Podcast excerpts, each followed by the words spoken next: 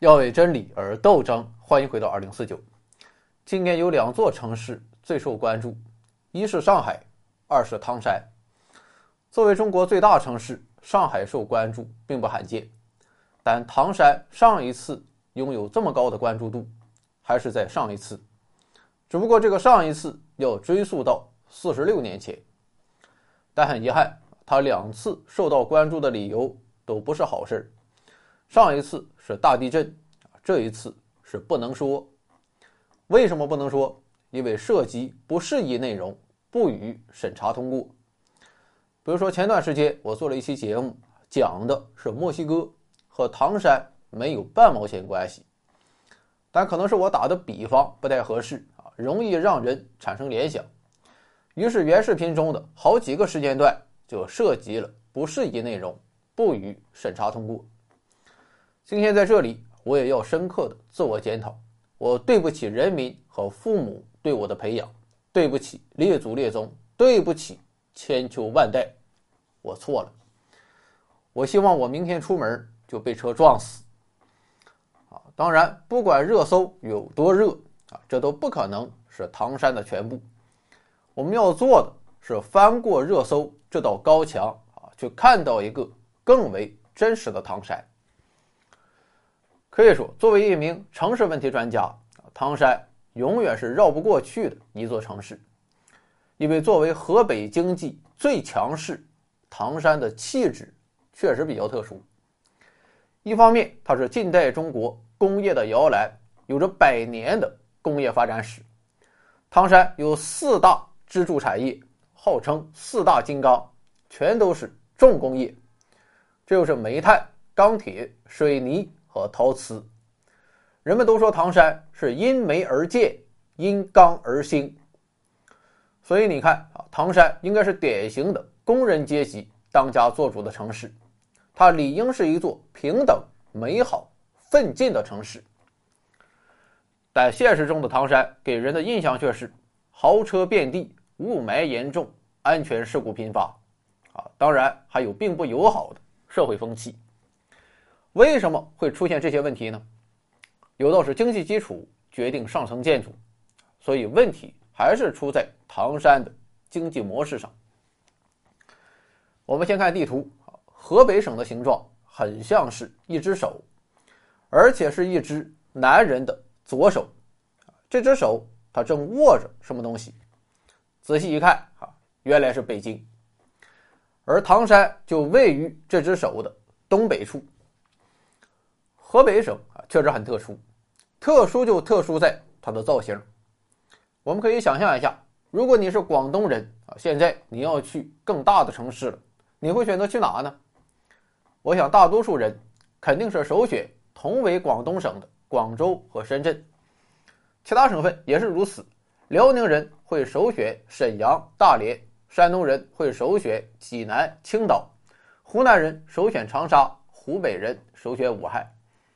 反正就是要么去省城啊，要么就去本省经济最发达的城市。但有两个省份是比较特殊的，一个是江苏，另一个就是河北，因为他们的身边有大上海和大北京。对于唐山人来讲更是如此，唐山人的首选显然不可能是石家庄，这一是因为石家庄距离比较远，二就是因为。唐山人其实有点瞧不起石家庄。我是一个大连人啊，对此我是深有体会。你可以去大连看一看啊。提起沈阳，咱都是什么表情？我觉得唐山人的心态应该和大连差不多。石家庄能和我唐山比吗？哥们儿，我不仅靠近北京、天津，而且毗邻渤海，正宗的沿海城市。更关键的是。哥们儿，我资源丰富，相比于一座靠火车拉来的城市，我唐山才是共和国的中流砥柱。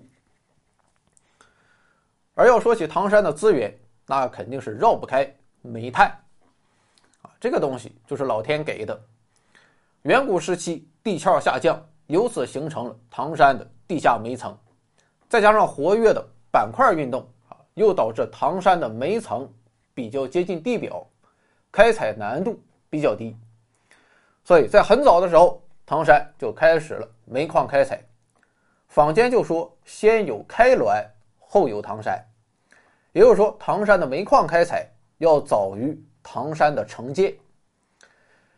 有了大把的煤啊，这不就妥了吗？近代以来，各行各业每时每刻全都需要煤。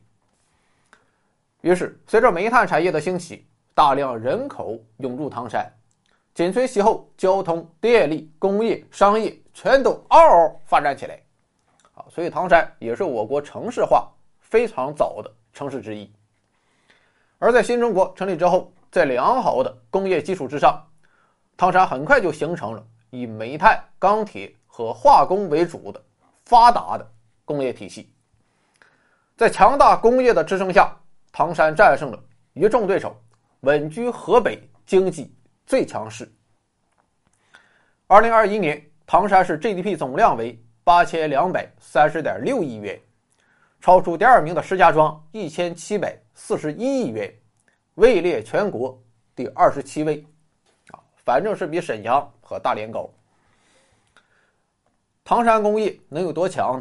啊，从一个数据就可以看出来，这就是城市。用电量，唐山常年位列全国前十名，仅次于上海、苏州、滨州、重庆、北京、广州、深圳、天津和东莞。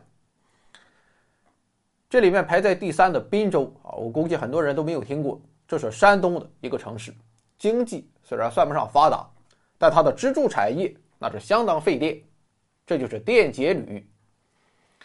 这是用电量。啊，还有一个指标可以看出来唐山工业的发达。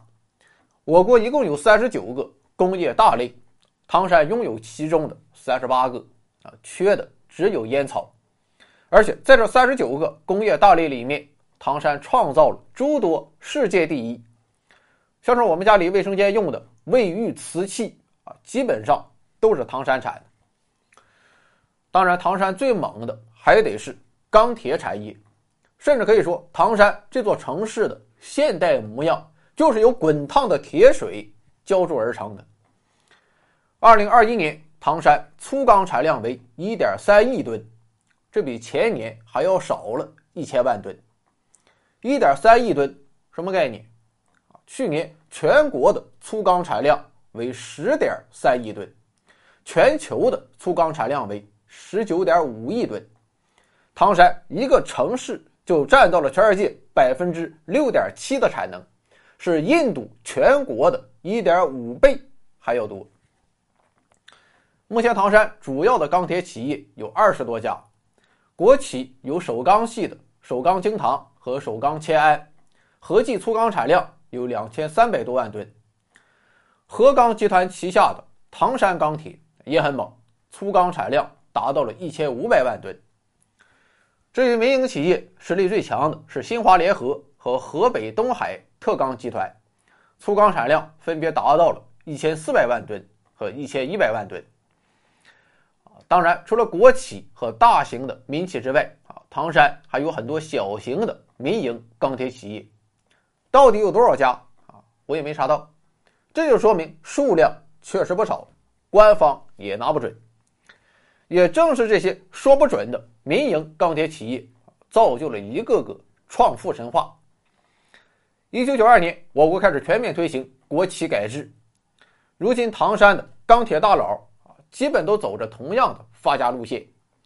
这就是一开始在某个国营钢铁厂工作，等到国企改制的时候，他们就买下工厂，然后开始进行管理改革、技术改革以及资本运作和市场运作，最后。成了大富豪，这其中有很多大佬级的人物啊，比如说金西钢铁集团的董事长韩靖远，建龙集团董事长张志祥，啊，这都是巨富，在什么胡润、福布斯上，那都是榜上有名。至于小富啊，那就太多了，当然这个小富只是相对于刚才的巨富而言，要是和我比啊，人家一个月挣的，我估计。也能买我命。大老板都很低调啊，小老板就得展示一下了。怎么展示？主要的办法就是买豪车啊。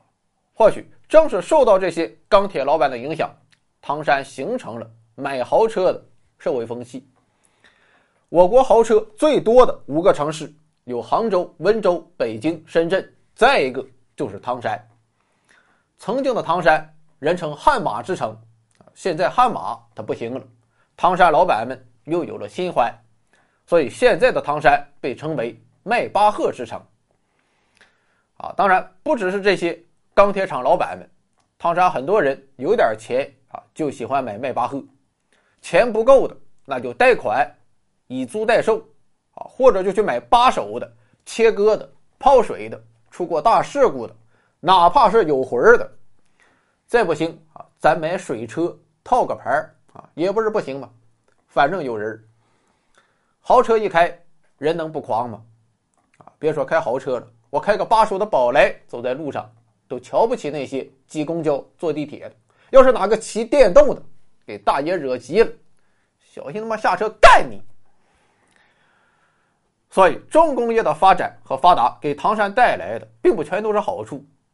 除了这种稍显暴力的社会风气之外，重工业带来的另一个坏处就是环境问题。虽然很多时候我们说环境问题不过是一种政治正确，但唐山的环境问题确实相当严重，严重到肉眼不可见，也被雾霾给糊死了。长期以来，唐山空气污染都十分严重。在全国空气质量指数排名中啊，基本就是垫底的存在。唐山排放的烟雾甚至影响到了北京的空气质量，所以你就会知道为什么2021年唐山的粗钢产量下降了一千万吨。因为开奥运会，我们要保证首都地区的空气质量，唐山的钢铁企业多多少少收敛了一些。除了环境问题之外，唐山的工业还面临严重的产能过剩问题。产能过剩就意味着土地、资金、原材料和劳动力等各种社会资源的巨大浪费。高端点讲，这就叫生产要素配置扭曲，社会资源整体利用效率非常低。特别是唐山的钢铁产业啊，更是不知道过剩到哪里去了。怎么办啊？当然是要砍去过剩产能，但可以想见，这并不容易，因为钢铁产业作为唐山的支柱产业，它关系到 GDP，关系到唐山的税收，更关系到数十万甚至百万人的就业问题。去产能，万一搞不好，就有可能导致经济硬着陆，那后果不敢设想。所以目前来看，唯一的办法啊，或许就是依靠市场去倒逼去产能。但是这个办法也不是太靠谱，因为市场总是波动的，偶尔遇到什么事情，钢铁这种东西就有可能迎来价格飙涨，结果就导致部分钢铁企业不仅没有去产能，反倒是增加了产能。就比如说，在俄乌冲突的背景之下，国际钢铁价格一直处于上涨的态势，结果唐山那就开工了。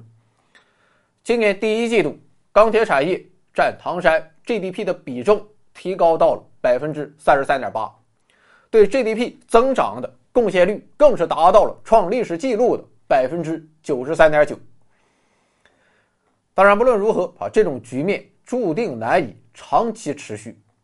在碳达峰和碳中和的时代背景下，包括钢铁产业在内的唐山重工业注定面临转型的宿命。当昔日光辉不再。老城如何新生？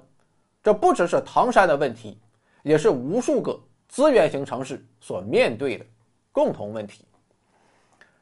其实有时候想想啊，很多问题归根结底还是那四个字：不忘初心。曾经的我们为什么要大力发展重工业？答案是为了求解放，为中华民族崛起于世界民族之林。同样，今天重工业的转型。也是为了中华民族的伟大复兴，为了老百姓过上更好的生活。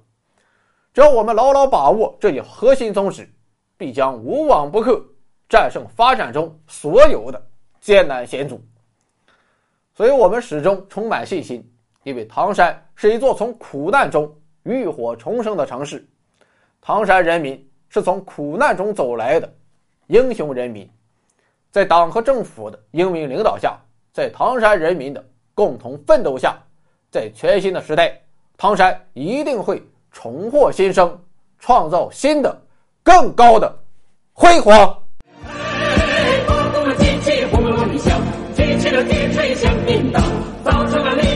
生产造什了枪炮送前方，哎嗨嗨嗨呀，咱们的脸上发红光，咱们的汗珠往下淌，为什么？